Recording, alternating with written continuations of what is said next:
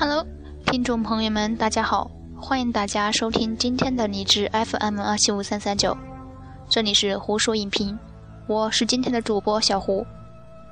那么小胡是刚刚考完四级，刚考完我就来录节目了，大家有没有一点点感动呢？好了，那么今天小胡给大家带来的是南派三宿的《黄河鬼关》第二部第五章：青头面。九尾蛇。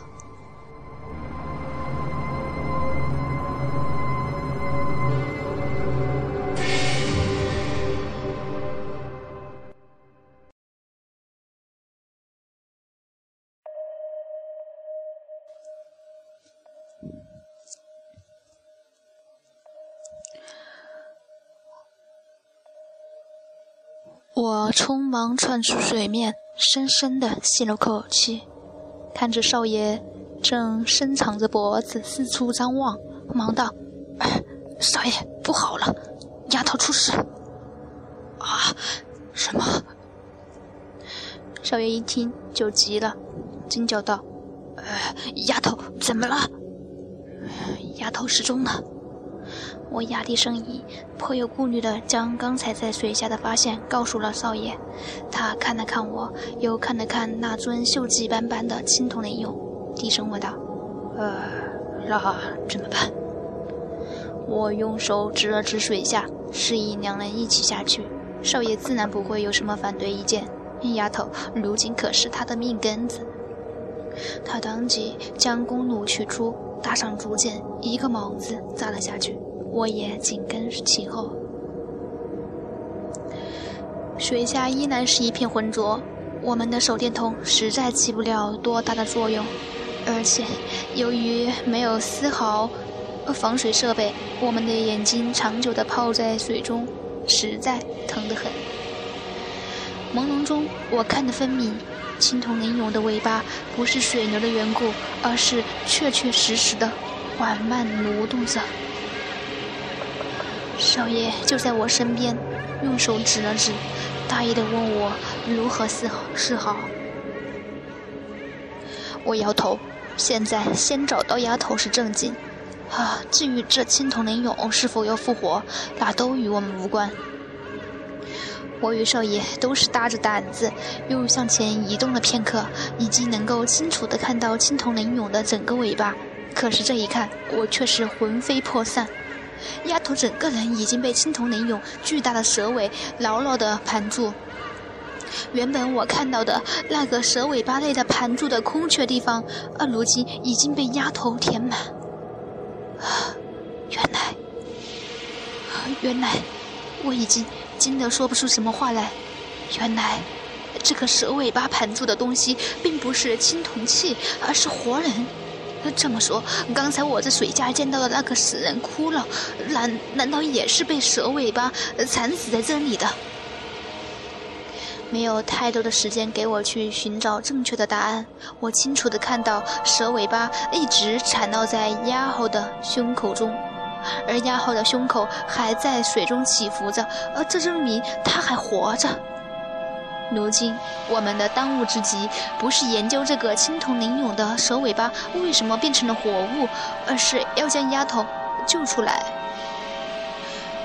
若是换成别的时候，碰到如此诡异离奇的事情，素来胆子并不是太大的我，只怕早就吓得落荒而逃。能够不招惹，是绝对不会招惹这等离奇恐怖的怪物的。可是丫头却是现在的蛇尾巴类，我又绝对不能置之不理。我向少爷比了比手势，示意他别轻易放箭。我先游了过去，看看能不能将丫头捞出来。要是能够将丫头拉出来，就赶紧离开。少爷也赞同，全神戒备，将搭着竹箭的手弩手。弓弩死死抓在手中，我一点点向蛇尾游了过去。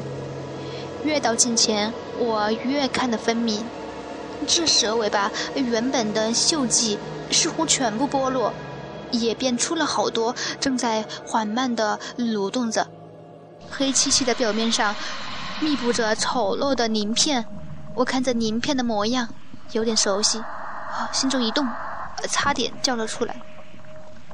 这鳞片的模样与青铜鳞蛹裸露在水面人身上的鳞片正正是一模一样。刚才我怎么就有胆子摸它的？而它慢慢挪动着，正是在将丫头越缠越紧。时不我与，我几乎是连想都没有想，直接窜了起来，欺负蛇尾没有眼睛，冲向丫头，一把将她死死的抱住，用力的拉扯着。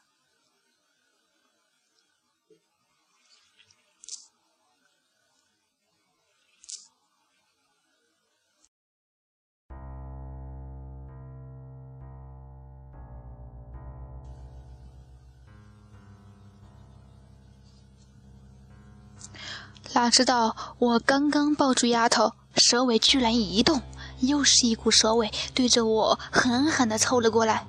我看着那仅仅只比水桶细点儿的蛇尾巴，心中发毛。啊，被这样的蛇尾抽上一下子，呃，只怕不死也得重伤。我一个低头附在丫头的身上，散了开去。可是蛇尾一个回转，如同是长着眼睛一样，再次横扫了过来。我不禁暗暗叫苦，想要躲避就得放开丫头，不闪避，我这人生可拼不过蛇尾。略一迟疑之间，蛇尾已经对着我的脑袋横扫过来。我将眼睛一闭，暗叫：“啊，完了！”可是。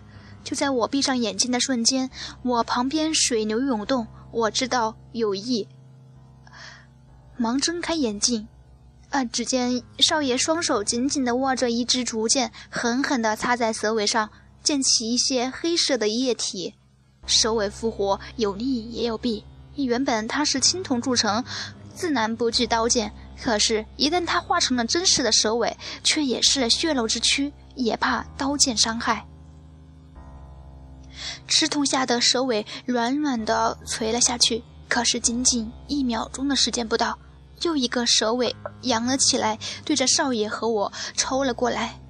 这个时候我已经看得明白，缠住蛇尾的，呃，缠住丫头的是一股独立的蛇尾，而刚才攻击我的又是另一股被少爷伤着后潜入水中，如今攻击少爷的又是一股。哦天哪！这该死的青铜灵蛹，呃，到底有多少个蛇尾巴？我已经被这发现惊呆了。刚才我是第一个摸向水中的，当时这青铜灵蛹明明就只有一个蛇尾巴，哈啊，如今怎么长出个这么多？我心中大急。眼见蛇尾以迅雷不及掩耳的速度卷下少爷，想要提醒少爷注意，却忘了自己在水中。一张口，臭水带着腐烂的黄沙冲进肺腔内，差点将我当场呛死。我知道，我的一口气已经憋向了尽头，少爷的情况大概也差不多，当即死命的扯着丫头。同时，我也不知道哪里来的力气和勇气，从背上摸过少爷刚才递给我给递给我的竹剑，狠狠地刺向了蛇尾。由于用力过猛，竹剑倒是刺进了蛇尾内部，可是也禁不住大力折腾，当即啪一声，直接断为两截。庆幸的是，蛇尾吃痛，是忽略微松了松。我用平生最快的速度一把拉过丫头，也不知道哪里来的这么大力气，直接窜出了水面，游到另一边，大口大口喘着粗气。丫头脸色苍白如土，呼吸急促，我心中着急。使劲的在压好的人中上掐了一把，又用力的摇动着它。哇！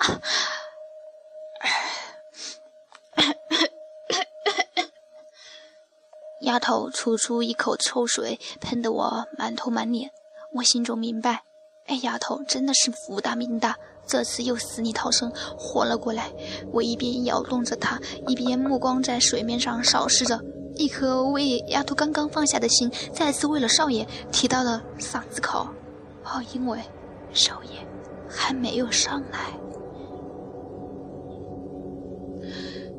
水面上已经不再平静，原本涌到内的平水平静如死，如今却波澜汹涌。尤其是青铜陵涌的附近，更是溅起了老大的水花，显示着少爷在下面弄出来老大的动静。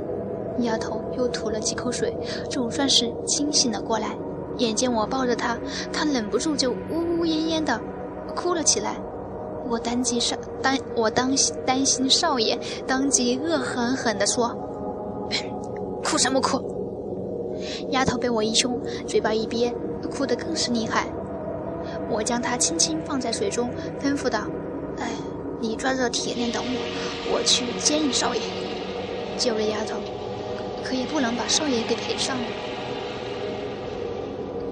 丫头抹了一把眼泪，忙道。我和你一起去，不准！我怒吼一声，顾不上丫头，我正欲潜入水中，猛然一股巨大的水流冲了过来，若不是我紧紧地抓着铁链，只怕就得被水流冲走。我心中知道不好，忍不住怒吼一声，抓着铁链向青铜灵涌游了过去。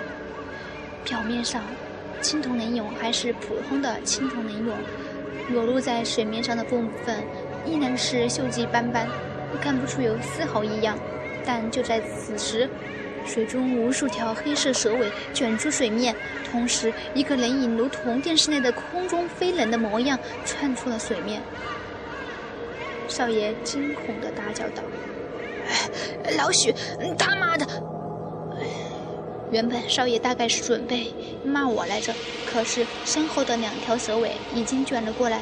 让他没有丝毫说话的机会，手中的竹剑对着蛇尾就刺了过去，人却仿佛泥鳅一样快速的向我这边靠过来。我还真想不到少爷在水中的速度居然可以这么快。我忙着游了过去，接应少爷。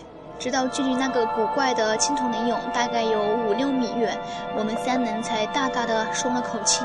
远远看着青铜灵俑，原本空荡荡、呆滞的眼神，不知道是因为我的错觉，啊，还是怎么，总感觉他如今的眼光里充满着嗜血的凶狠，死死的盯着我们这群不速之客。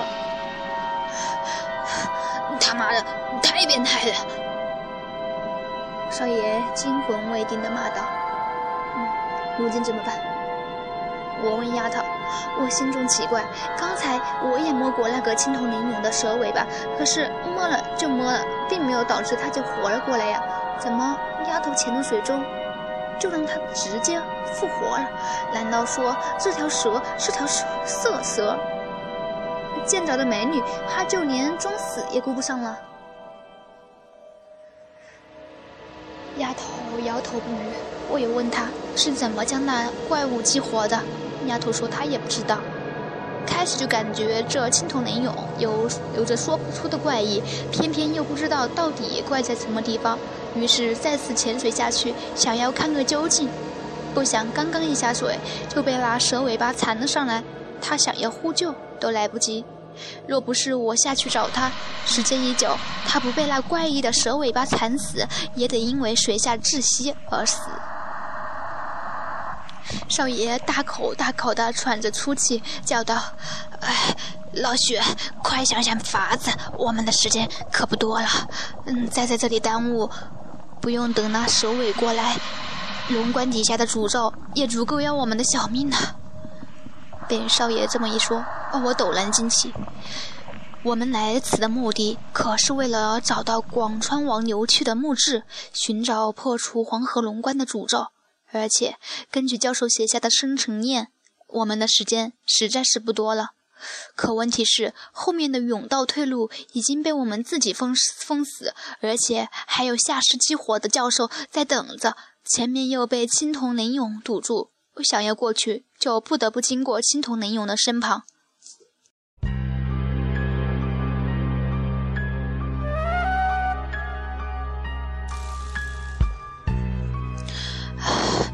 如果它只有一条尾巴就好了。少爷见我沉吟不语，叹了口气道：“我刚才也是狐疑，刚才我摸向青铜灵蛹身下的时候，哦，它明明就只有一条尾巴，可为什么现在却有了这么多的蛇尾？至少我与少爷见到的已经有了三条之多。一条蛇，呃，长这么多尾巴做什么？当然，这里的一切都太变态了，不能用常理来推断。而且，这也不是蛇，它的表面依然是一尊普通的青铜灵蛹。可是它的身下却是有着多条蛇尾的怪物，而且还是活物。我再次用手电筒照向青铜灵蛹背后的那条黑黝黝的洞口，恍惚中，我似乎再次看到一张惨白的人脸一闪而过。我努力的摇头，也许我真的眼花了。这里除了我们三个活人，哪里还有第四张人面？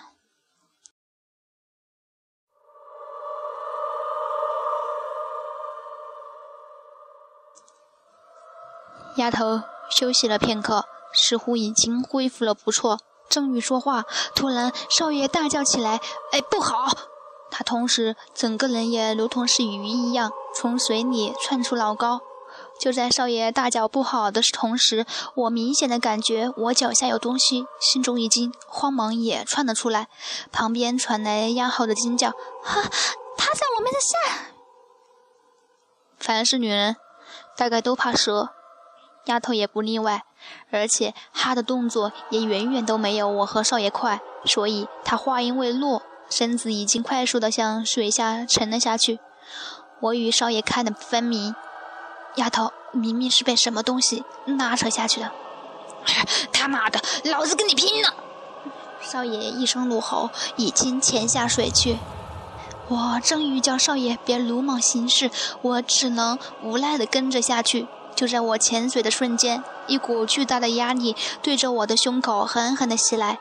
我眼前一暗，一条水桶粗细的蛇尾正对着我狠狠地抽了过来。我借着水势，慌忙慌忙闪闪开，同时将手中的竹剑对着蛇尾狠狠地刺了过去。蛇尾一击不中，哦，居然也也学狡猾了，迅速撤退。我担心少爷，抹了抹脸上的水珠。窜出水面，喘口气，正欲再次冲冲入水中，突然旁边水花四溅，少爷和丫头同时冲出水面。似乎那条该死的多尾蛇正被我们激怒，七八条蛇尾同时冲向水面，对着少爷和丫头恶狠狠地卷过来。啊，小心！我大声叫道。说话的同时，我已经冲了过去，一把扯住其中的一条蛇尾，趴在他身上就是一顿挠拳。面对这等情况，我已经顾不上害怕，也无暇考虑这蛇有毒还是没毒的。少爷和丫头见状，也学着我的样子，一人抓住一条蛇尾，一顿脑拳揍了下去。我们的竹剑有限的很，而且已经损失很多。得省着点用了。在水面上，我看得明白，一般的蛇，不管表面是什么色泽，腹部底下基本都是白色的。可是这蛇尾却有着说不出的古怪，居然整个身体都是一片漆黑色，而且布满鳞片。丫头力气小，抓不住蛇尾，在水面上几个翻腾，差点再次被拖进水中。我与少爷几次援手，才勉强抱住了丫头。啊！可这也不是法子。那该死的蛇尾也，并不是只有三条，如今全部冒出水面。我大概数了数，呃，只怕有九条之多。而与余下的六条，更是让我们防不胜防。我心中有点郁闷。这青铜灵蛹裸露在水面上的部分，与真人差不多的大小，可是。如今的蛇尾却是如此巨大，每一条似乎都有水桶般的粗细，几乎将整个只有两米多宽的甬道都塞得满满的。也正是因为如此，他转圈之时很不灵活，导致了我们有还手的能力。要是在空旷之地，啊，只怕这些蛇尾早就要了我们的老命了。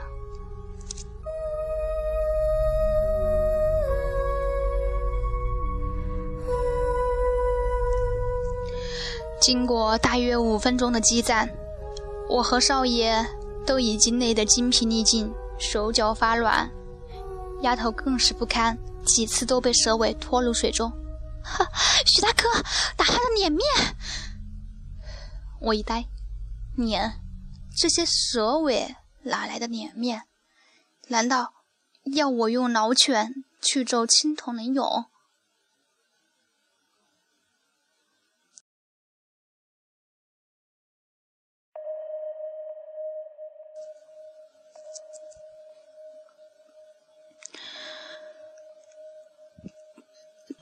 俑？丫头再次急叫道：“由于说话分神，她一个不提防，又让蛇尾拖入了水中。我慌忙舍弃蛇尾，摸向青铜人俑。丫头既然让我打她的脸，总是有缘故的。可是我刚刚一动，那些该死的蛇尾似乎知道了我的意图，三条蛇尾放弃了少爷，同时向着我卷了过来。我大骂一声，无奈闪身躲避。”摸着铁链，再次扑向青铜灵俑的头部，可是偏偏就在这个时候，背后传来破空之声，吓得我慌忙一个低头潜下水去，而那蛇尾剑气再次缠向我的腰部。哎，我靠！我看得分明，刚才在我背后的破空之声，居然是少爷射出的竹箭，没有给我骂人的机会，三条蛇尾同时缠上我的腰部，将我拖入水中。无名小野，我暗叹一声，几乎就要放弃挣扎。说实话，我实在是太累了，累得我连眼睛都睁不开，从骨子里传来的疲惫，想让我放弃一切的抵抗。就在此时，原本缠住我腰部的蛇尾，居然像是中邪一样，迅速撤退了。同时，丫头也已经浮出水面，只是脸色苍白，在冰冷的水中泡得久了，连嘴唇都冻得有一点发紫。少爷那个重色轻友的家伙早就游了过去，一把抱住丫头，又是搂又是捏的，还不住的叫着她的名字。等到确定丫头只是受了惊吓，在水中泡得久了，全身无力，并无大碍后，我们放下心来。直到这个时候，我才有空再次研究刚才的青铜雷俑。少爷的那一箭正好射在他的眼眶部位，不过竹箭并没有射入他的眼眶，而是掉入了水中。不过，就算就算如此，却让他再次变成了普通的青铜器。所有的蛇尾都已经消失，与我们刚才见到他时的模样一模一样。乍一看。他就是一尊具有历史研究价值的青铜器，足够让我与少爷这等古董盘子心动，让丫头那种考古学者疯狂的青铜器。如果不是险死还生，我怎么也不敢相信这尊锈迹斑斑的青铜器居然有如此强大的攻击力。我问丫头：“你怎么知道打他的脸有用的？”丫头被我一问，原本已经苍白的脸居然微微一红，支吾着说：“嗯，她是懵的。”原来丫头也不知道青铜人俑蛇化的原因，但因为她见着那青铜人俑蛇尾复活，可是裸露在水面上的人面却是丝毫也没有改变，心中一动，才想到，也许这青铜人俑的唯一控制机关就在这头部。可是到底如何控制，她。并不知情，情急之下只能让我们打他的头。少爷也不知道是交了什么狗屎运，一剑过去，居然就让青铜人俑不再不再动弹，蛇尾也恢复了正常的青铜模样。如此说来，我们还真是吉星高照，蒙也有蒙对的时候。但我想想少爷那一剑，可真是悬。要不是我反应快，那一箭射的可不是青铜人俑，而是倒霉的我了。我暗中鄙视了少爷一把。丫头也挣脱了他的怀抱，看着青铜人俑背后露出的那个黑黝黝的洞口发呆。我说：“哎，丫头，你怎么了？”丫头低头不语，半声半天才说：“薛大哥，我总感觉这青铜人俑有着说不出的古怪。”我说：“不管他怎么个古怪法法子，现在我们最重要的问题是出去，别再动心思研究这个了。”丫头被我一说，也不好再说什么，点头赞同。我摸了摸脸上的水珠，全身上下如今早就湿透，再加上泡在水中过久，哦我都感觉脚要抽筋了。当即说：“我走前面，娘后中间，少爷断后。”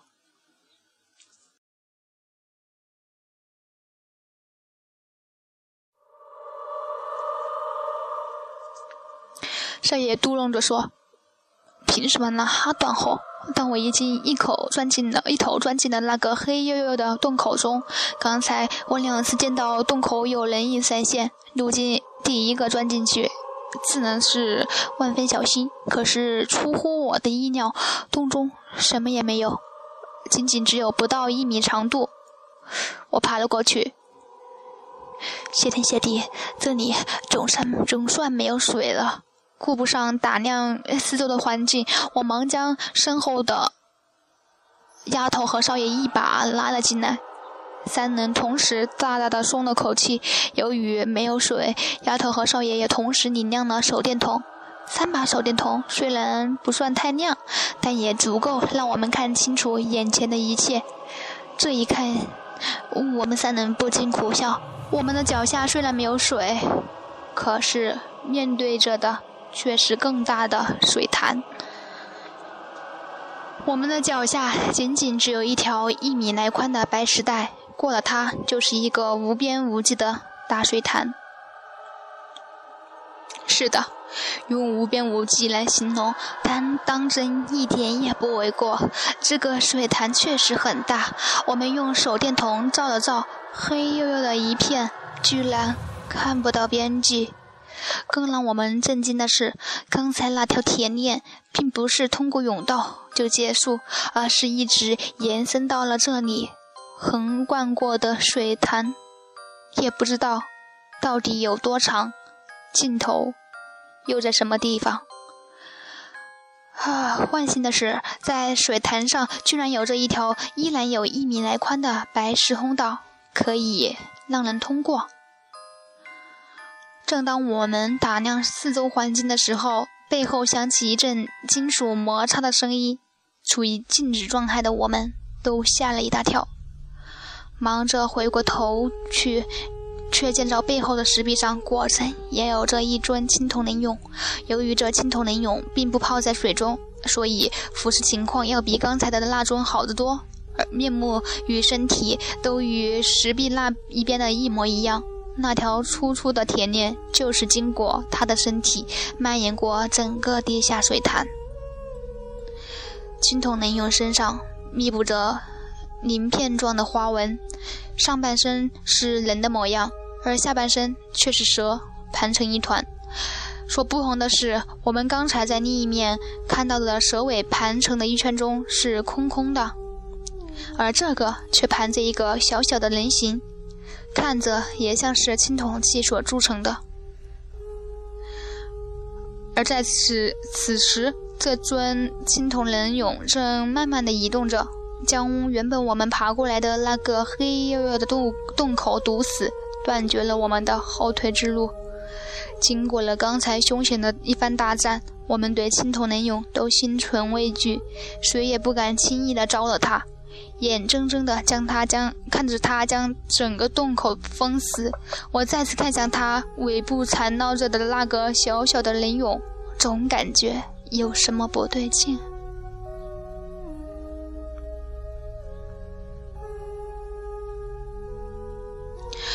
如今仔细一看，我不禁就啊了一声叫了出来，心中大惊：这个小小的人俑那张脸，怎么看着那么熟悉？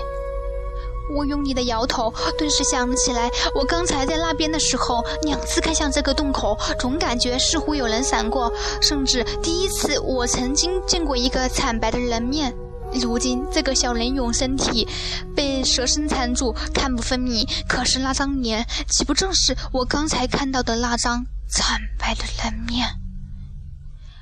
我的心不争气的砰砰跳个不停。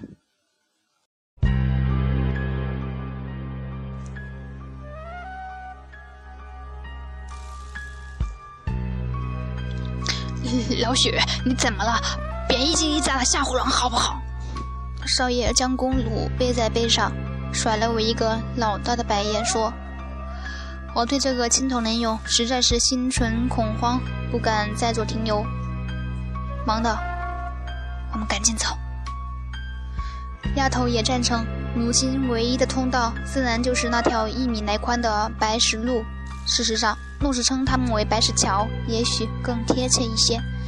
由于这是唯一的一条路，我唯恐白白石桥上又有着什么厉害的机关布置，所以自己先小心翼翼地踏了上去。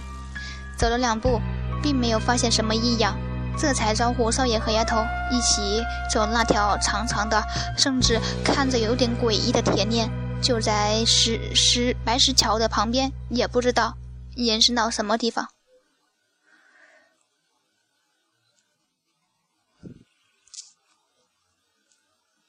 不知道为什么，我突然思考：这条白这这条铁链到底是要锁住什么？难道是锁着我们这群不速之客，将我们一直送进幽冥地府？四周都是一片黑暗。水潭看不见边际，反而更是让人心生恐慌。唯独我们三个人走在这黑暗的白石桥上，感觉就像是走过地府的奈何桥。前面等待我们的是地府的恶鬼和幽冥殿。前面，前面是什么东西？少爷举着手电筒，声音颤抖，结结巴巴地说道。我已经为了节约用电，我关掉了手电筒，仅仅只靠着少爷手中的手电筒照明。毕竟我们也不知道什么时候才能够从这鬼地方出去，而在地下没有照明工具，绝对是死路一条。所以我闻言，顺着少爷手中的手电筒光线看了过去。这一看，我只感觉背脊骨上一股凉气直冒。就在距离我们大概有六米宽的地方，正蹲着两个人影，一动也不动地看着我们。丫头用小手捂着嘴巴，才没有叫出来。我呆了呆，毕竟在这地方，我们已经被太多的意外惊吓。如今的我似乎已经被吓得有点糊涂了，居然首先大着胆子向前走去。我们三人一步步地向那个两个蹲着的人影靠近，脚步声在白石条上回荡着，通过通过水声放大，显得格外惊心。一步，两步，三步，渐渐的，我们终于能够看清楚那蹲在石桥上的两个人影，我们三人不禁都松了口气。原来那人影并不是活人，而是两尊青铜人俑，也不是蹲在地上，而是跪伏在地，石桥两边一边一个。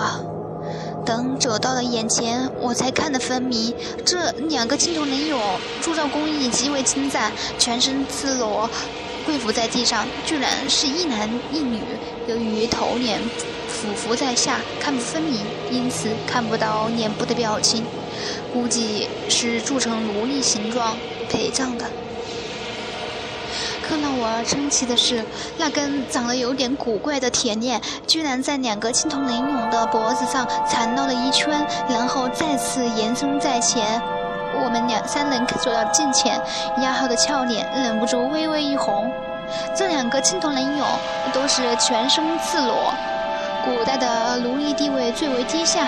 估计也未必就有衣服穿，但丫头毕竟是个大姑娘，看到全身裸体的林勇，忍不住就会头眼红。我却犯了愁。这里只有一条通道，而这两个青铜铸成的奴隶林勇都与真人差不多，跪伏在石桥上，顿时就将石桥的去路挡住。我们若是想要走过去，就得从这两个青铜人俑的头部跨过去。有刚才那个青铜九尾蛇青铜人俑复活的经历，我们三个人都不敢怎么将这玩意儿单纯的看成是青铜器，唯恐一个不注意，再次碰到了什么机关，将这奴隶人俑激活。而天知道，奴隶造反是很厉害的。我迟疑的时候。少爷轻轻地推了我一把，低声道：“哎，老许，上了。”我一咬牙。这是唯一的一条路，不从这两个奴隶林勇的头上跨过去，那么唯一的法子就是从水下游过去。可是我们刚才在水中泡得太久，全身湿透，浑身发冷，谁也不想下水。更何况这个水潭的水看着黑黝黝的，浑浊得很，也不知道里面有没有什么怪物。刚才那个九尾蛇要是在这里出没，没有了地势的控制，轻易的就可以将我们三人活活惨死。想到这里，我当即一步跨了上去，向那青铜人俑的身上跨了上去。天知道，我的两条腿都在发抖，但谢天谢地，我两条腿都已经过来了。青铜人俑是人俑。并没有任何的变化，我汉子松了口气。接接下来就是丫头，可是丫头却迟疑着，怎么都不敢跨过来。少爷无奈，先一步跨过林勇，走了过来。我们两人同时回过头去，想要扶丫头，可这一回头之间，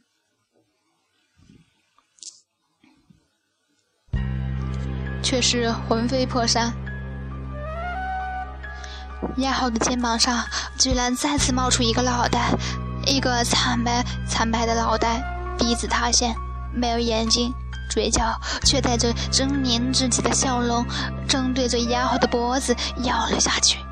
丫头，我狂吼出声，脑子里一片空白，同时丫头的动作快得惊人，我只听得一声破空之声，一支竹箭已经对着那惨白惨白的脑袋射了过去。砰的一声响，竹箭险险地擦着丫头的脑袋，直接射在了那个惨白惨白的脑袋上。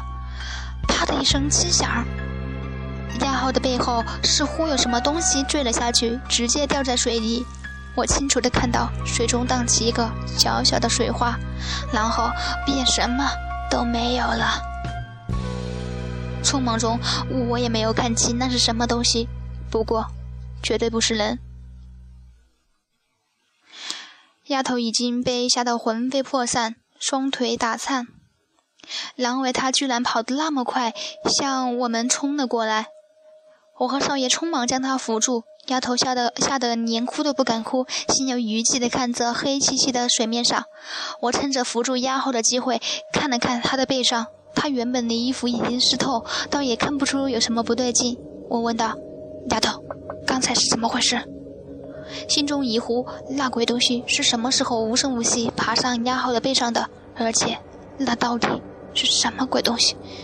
我我不知道。我和少爷忙着好言安慰他，同时我又忍不住看了看少爷，却见他脸色苍白如土，连呼吸都有点急促。我心中明白，少爷势必也与我一样后怕不已。刚才的那一支竹箭，可算是危险。万分，要是偏上一点点，丫头不被那个不知名的鬼物给咬了，也得伤在少爷的竹剑之下。少爷憋了许久，终于说：“老许，他妈的，刚才……我知道他想说什么，拍了拍他的肩膀：“兄弟，没错的，你做的很好。”少爷大口大口的喘着粗气，对我说。老许，这次兄弟要是能够找到破除黄河鬼关诅咒的法子，能够活着回去，我就把生意了结，继续开我的小饭店去，呃，再也不做这等古董生意了。说实话，我也有这等想法。当即点头。哎，别说了，只要我们还没有死，总是还有机会出去的。这里邪门的很，大家小心。我说话的同时，扶起丫头，经过刚才凶险的一步，我我们三个均是小心翼翼地向前走去。整条石桥也不知道到底有多长，不过自从那对青铜奴隶人俑出现过，每隔五六步远就会出现一对青铜奴隶人俑，皆是面目向下，而两个而那条长长的。古怪的铁链，每次都是在奴隶人俑的脖子上缠上一圈后，再次延伸向前。我多了一个新年，数了数，已经经过了八对人俑。按照九九归一的说法，前面应该还有一对奴隶人俑。果然，向前面走了几步，就有一对人俑出现在我们面前。丫头眼尖，用手指着前面说：“徐大哥，你们快看！”我们三人皆抬头一看，刹那间，我们都被一股说不出的怪异感惊呆了，也不知道该用什么言语来形容。在无边无际的水潭中间，一个足足有篮球篮球场大小的白玉高台耸立在水面上，而在白玉高台的四周，皆有水流倾泻而下，聚集在水潭中。呃这情形怎么看着都有点眼熟。丫头低声道。徐大哥，你看这个情景，与我们进来的时候外面的九龙坑是不是很类似？对呀，被丫头这么一说，我顿时想起，不错，这石台与水潭的情形果真与九龙九龙坑非常的类似。难道说这地下另有风水玄术？由于是在地下，我们手中的手电筒委实的很昏暗的很，看不分明石台上上的景象。更是看不明白，当即跨过最后这一对奴隶雷友，我们三人快步走到了石海的近前。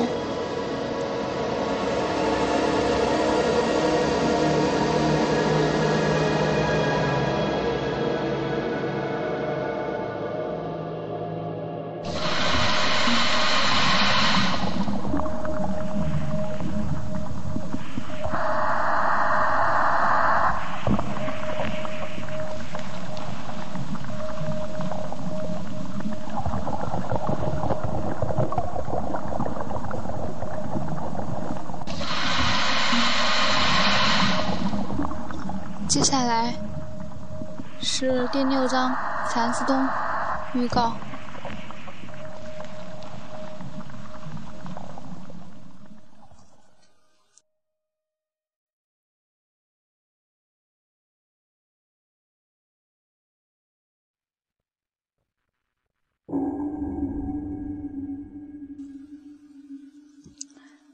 直到到了石台今天，我们才看得分明，这里的构成确实与外面的九龙坑差不多。每一面都有一个白玉形的枕头，从龙喉的嘴里有水流出，灌注到黑黝黝的大水潭中。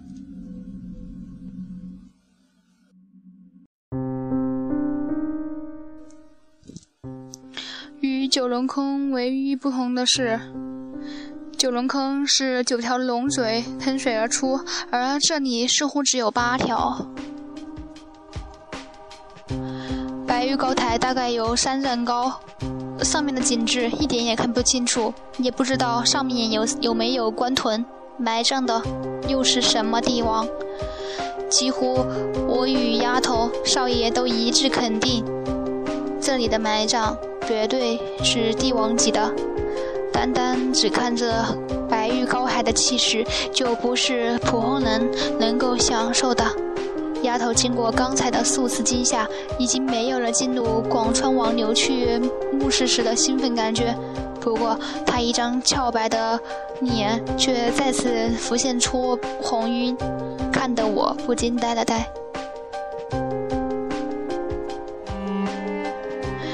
他妈的，老许！你说这高台是不是白玉啊？少爷一边说着，一边已经动手去抚摸那白玉铸成的雕花栏杆。我也无法分辨这整座高台是不是白玉做成。不过不知道为什么，我看着这白纯白色的高台，还隐隐透着阳子一样的半透明色泽，心中不禁一动，这感觉好生熟悉。似乎我以前在什么地方见过，可是偏偏一时之间，我怎么都想不起来了。